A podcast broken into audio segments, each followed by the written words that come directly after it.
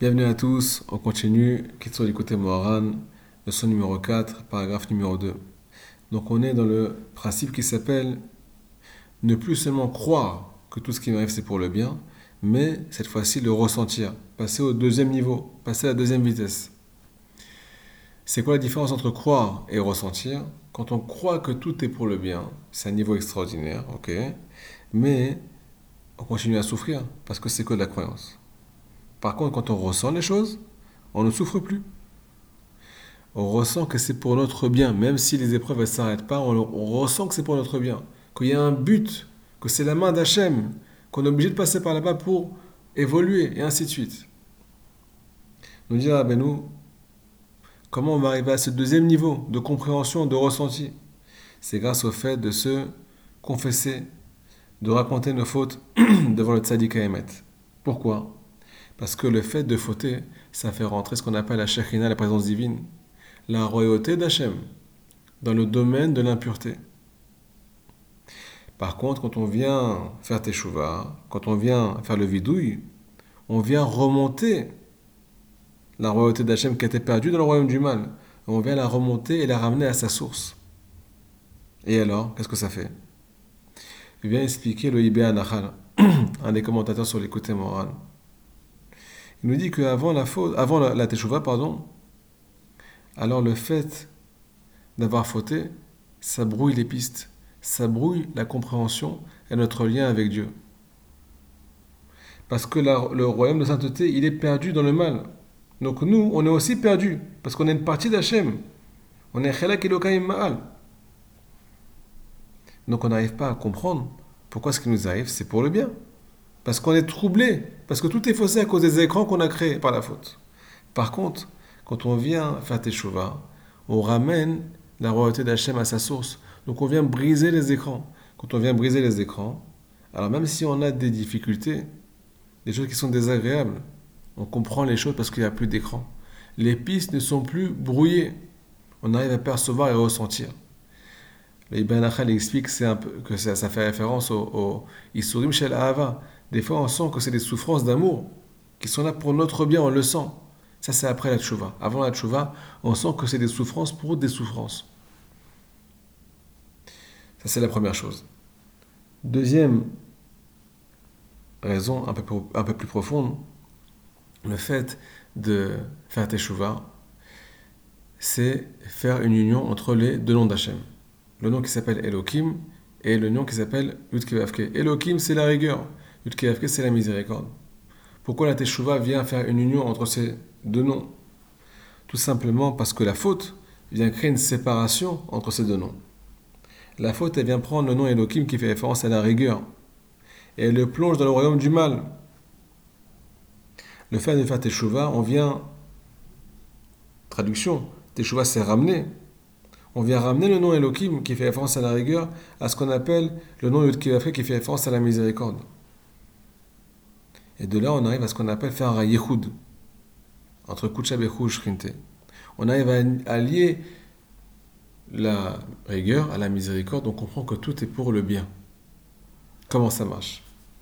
Il y a marqué une phrase terrible, les amis, dans le Midrash.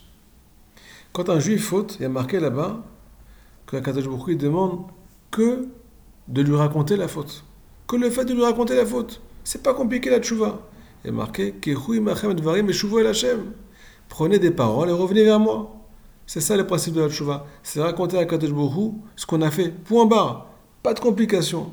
Comment ça marche? Explique Rabbi Nachman de Breslev.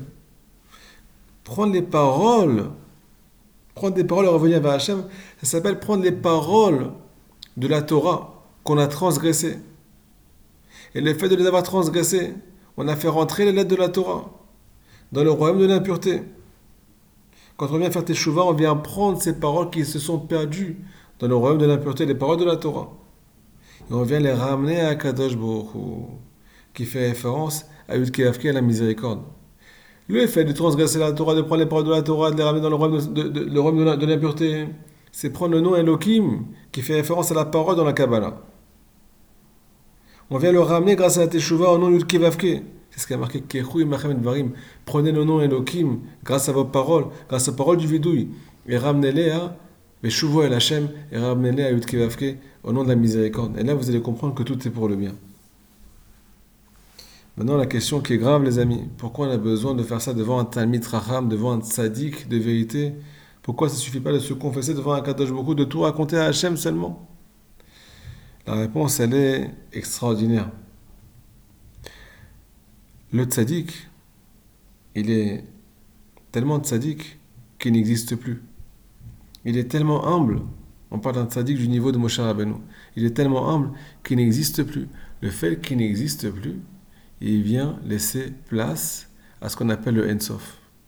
Il vient laisser place à la présence divine, la présence infinie d'Akadosh Baruch dans ce monde.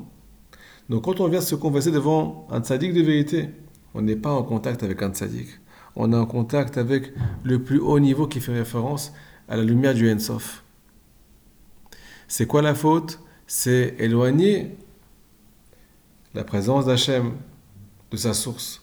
Quand on vient faire tchouva devant le tzaddik, on vient prendre la faute et la ramener à sa source parce qu'on est en contact avec la source. Du fait qu'on est en contact avec ce tzaddik là qui est complètement annulé à Kadosh Donc la shrina est posée sur lui. À part ça, il y a un principe qui s'appelle Ish Chacham et Le tzaddik, le Tamit Chacham, alors il a la possibilité de réparer les fautes. C'est pas lui qui répare la faute. C'est Hachem qui a décidé que le tzaddik doit réparer les fautes du peuple d'Israël. Ça, c'est pour le premier paragraphe. Donc, on traduit dans les mots. Allez, David Varim, le fait de se confesser, de raconter devant un Tamitracham nos fautes. On vient ramener la royauté d'Hachem qui est tombée dans le royaume de, l'impureté à cause de nos fautes. On va, la ramener, on va la ramener à sa source, dans le royaume de la Gdusha. Et grâce à ça, on vient détruire l'emprise que le Yetzirah avait sur nous à cause de la faute à cause des écrans qu'on a fait, à cause de la faute. Donc on comprenait, on comprenait plus rien. Maintenant, on peut tout comprendre maintenant. Grâce à ça, il aura le mérite, l'aida de comprendre, pas de, pas de croire seulement, de comprendre. Chez Kol que tout ce qu'il a, c'est pour le bien. Il pourra faire la bracha, une bracha qui est éternelle, que Hachem est bon, il ne fait que du bien. Chez que ce principe-là fait référence à ce qu'on appelle le principe qu'on va découvrir au monde futur. Comprendre et ressentir que tout est pour notre bien.